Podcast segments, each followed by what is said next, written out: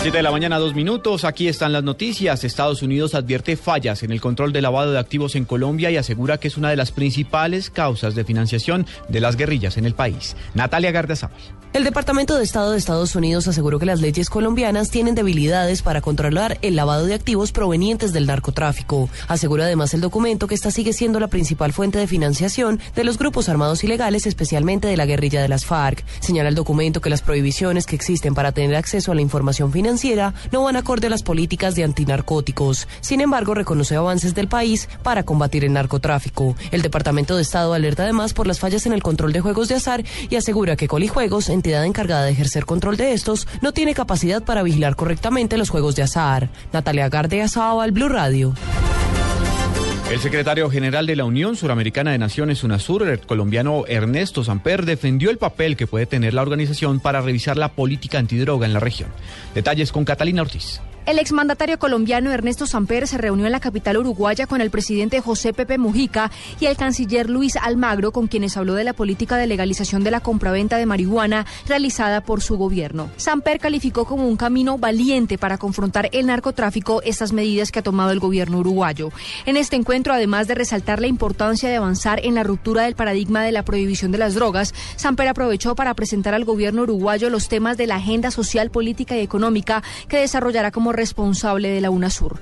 El expresidente colombiano indicó, siento que hay unos nuevos vientos mundiales para hacer una revisión de la política prohibicionista de lucha contra las drogas, que lo único que ha dado son 300 millones de consumidores. Catalina Ortiz, Blue Radio.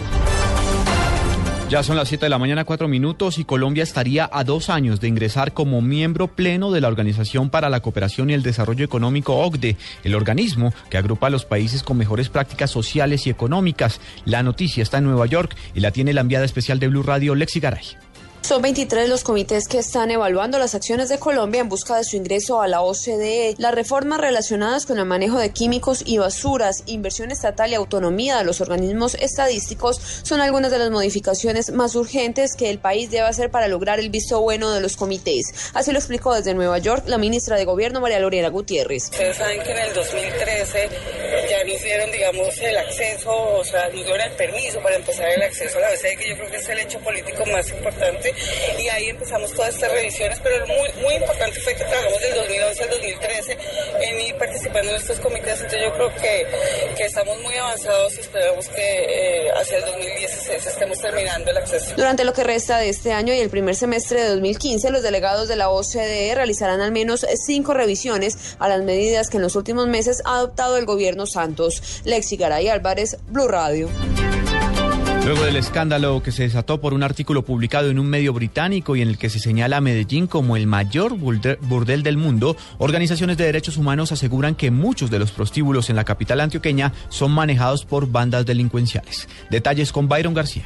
Organizaciones como la Mesa de Derechos Humanos del Valle de Aburrá y Corpades coinciden en que varios de los burdeles en Medellín son manejados por combos delincuenciales. Sin embargo, la denuncia fue descartada por el comandante de la Policía Metropolitana, general José Ángel Mendoza. El problema existe. Ahora que lo manejen organizaciones delincuenciales, yo no estaría tan seguro.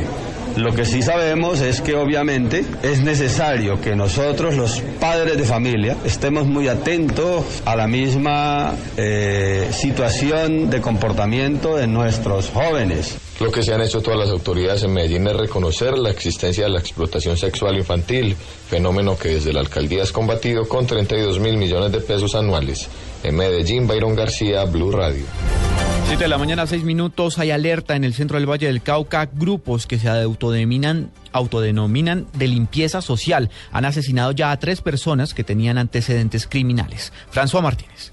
Según el comandante de la Policía Valle, coronel Fernando Murillo, los hechos se registraron en la zona rural del municipio de Andalucía. Tres hombres con antecedentes de robo y homicidio fueron asesinados por desconocidos. Se presentan tres hechos hacia hace 72 horas dos personas que son asesinadas en zona rural con arma blanca y otra persona que es asesinada por arma de fuego, también en zona rural. Estamos llamando la atención, parecer estas personas tenían antecedentes, especialmente los que mueren por arma blanca, tienen antecedentes de hurto. El oficial hizo un llamado a la comunidad para que informe de estos hechos a las autoridades. Desde Cali, François Martínez, Blue Radio. De Cali nos vamos para el departamento del Huila porque un hombre fue sorprendido por el ejército cuando pretendía dejar una escopeta en un campanario de una iglesia. Al parecer, con, este hecho, pues se iba a realizar un acto ilícito por parte de la guerrilla de las FARC. Edgar Donoso.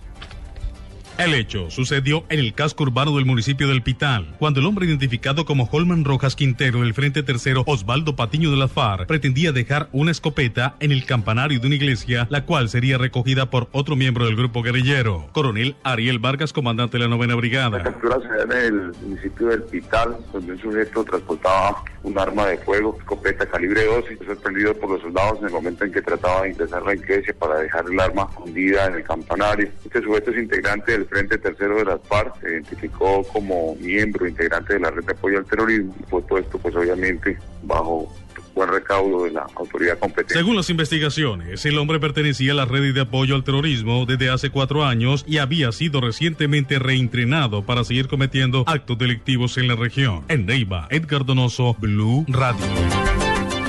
En el departamento de Nariño, un hombre fue capturado en el momento en que manoseaba a una niña en sus partes íntimas. Esto cuando la menor esperaba el bus escolar. Natalia Cabrera.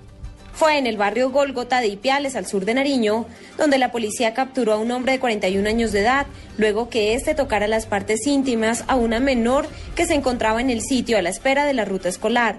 Las personas que se encontraban en ese lugar consternados por el hecho dieron aviso oportuno a las autoridades, lo que permitió en una acción rápida la retención del individuo. El capturado inmediato fue dejado a órdenes de la Fiscalía Local y deberá responder por el delito de injuria por vías de hecho. Natalia Cabrera, Blue Radio.